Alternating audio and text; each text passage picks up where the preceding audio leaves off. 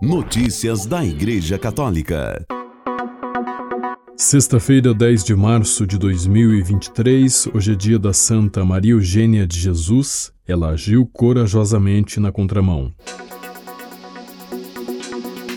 O Papa disse: o migrante é aceito como pessoa, não pelo que pode dar. Reportagem de Mariângela Jaguraba, do Vatican News. O Papa Francisco recebeu em audiência nesta quinta-feira, 9 de março, na sala do consistório no Vaticano, os participantes do encontro de formação Cátedra do Acolhimento, promovido pelas religiosas da Fraterna Domus de Sacrofano, cidade próxima a Roma. O pontífice parabenizou as irmãs por esta iniciativa com a qual colocaram seu carisma, sua experiência e também suas, estruturas a serviço daqueles que trabalham de diversas maneiras no campo do acolhimento, uma área rica de valores e de espiritualidade, mas também atravessada pelos dramas do nosso tempo. A seguir, Francisco fez uma, algumas reflexões baseadas na encíclica Fratelli Tutti. A primeira é que a encíclica é um apelo a pensar e gerar um mundo aberto contra o fechamento da sacristia que muitas vezes nós temos. Vocês respondem a este apelo com o trabalho que realizam todos os dias, sem clamores, sem ligar os holofotes. Fazem isso através dos encontros de formação. Para trabalhar, para gerar acolhimento, é preciso também pensar o acolhimento, frisou o Papa. Eis o grande valor de momentos como este que vocês estão vivendo. Enquanto vocês escutam e estudam, vocês têm em mente os rostos, as histórias, os problemas concretos, compartilhados com os palestrantes e nos grupos de debate. Isso é muito importante, sublinhou. Por sua dinâmica, o amor exige uma abertura progressiva, uma maior capacidade de acolher os outros, numa aventura sem fim que converge todas as periferias para um sentido pleno de pertença recíproca. O acolhimento é a expressão do amor, daquele dinamismo de abertura que nos leva a estar atentos ao outro, a procurar o melhor para a sua vida e que, na sua pureza, é caridade infundida por Deus. Segundo Francisco, na medida em que é permeada por esta atitude de abertura e acolhimento, uma sociedade torna-se capaz de integrar todos os seus membros, mesmo aqueles que, por diversas razões, são estrangeiros existenciais, entre aspas, ou exilados ocultos, entre aspas. Como por vezes, por exemplo, se encontram as pessoas com deficiência ou os idosos. A segunda reflexão é sobre a gratuidade que acolhe. Os nacionalismos fechados manifestam, em última análise, esta incapacidade de gratuidade, a errada persuasão de que podem desenvolver-se à margem da ruína dos outros e que, fechando-se aos demais, estarão mais protegidos. O migrante é visto como um usurpador que nada oferece. Assim, chega-se a pensar ingenuamente que os pobres são perigosos ou inúteis e os poderosos generosos benfeitores, disse ainda o Papa citando a Fratelli Tutti. O aspecto da gratuidade é essencial para gerar fraternidade e amizade social, disse o pontífice, que, citando mais um trecho da Fratelli Tutti, falou só poderá ter futuro uma cultura sociopolítica que inclua o acolhimento gratuito. O acolhimento é gratuito. Muitas vezes falamos sobre a contribuição que os migrantes dão ou podem dar às sociedades que os acolhem. Isso é verdade e é importante, mas o critério fundamental não reside na utilidade da pessoa, mas no valor em si que ela representa. O outro merece ser acolhido não tanto pelo que tem, ou pelo que pode ter, ou pelo que pode dar, mas pelo que é.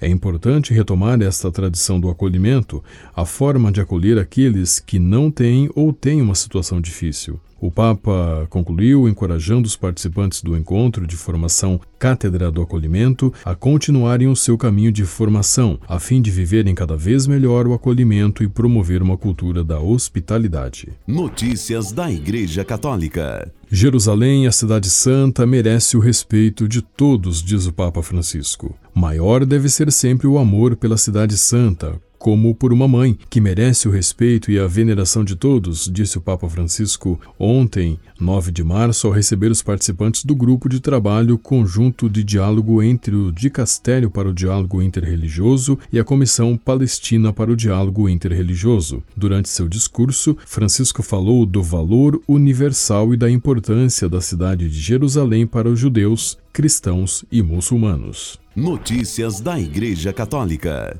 A China Aid, uma organização de caridade cristã com sede nos Estados Unidos, relatou na segunda-feira, 6 de março, que a Comissão de Assuntos Religiosos e Étnicos de Henan está desenvolvendo o aplicativo Smart Religion, no qual as pessoas devem fazer reservas antes de frequentar os serviços religiosos, mesquitas ou templos budistas. Aqueles autorizados a entrar em um local de culto também devem ter suas temperaturas medidas, sugerindo que o aplicativo pode estar de alguma forma relacionado às restrições da Covid-19. Henan, que fica no centro-leste da China, tem uma das maiores populações cristãs do país, cerca de 6% segundo uma pesquisa do governo de 2012. O regime comunista é oficialmente laico e o mesmo estudo indica que só 13% dos 98 milhões de habitantes desta província província pertence a uma religião organizada. Tecnicamente, o governo chinês reconhece o catolicismo como uma das cinco religiões do país, mas existe uma igreja católica clandestina que é perseguida e leal a Roma. As igrejas católicas aprovadas pelo governo, por outro lado, têm comparativamente mais liberdade de culto, mas enfrentam outros desafios, como a pressão do governo para censurar partes da doutrina católica e incluir o nacionalismo chinês e o amor pelo Partido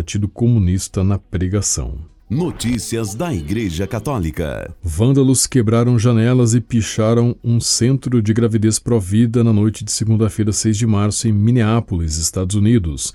Este é o mais recente episódio de uma onda de ataques contra centros de gravidez no país desde que a sentença Roe vs Wade foi revogada pela Suprema Corte em 24 de junho passado. É simplesmente desanimador, disse Tammy Kosher, diretora executiva da New Life Family Services, entidade que supervisiona a clínica afetada First Care, a CNA, agência de notícias em inglês do grupo IWTN. Por que vocês querem prejudicar as mães solteiras e as famílias que estão lutando, que precisam de recursos? perguntou ela aos responsáveis do ataque.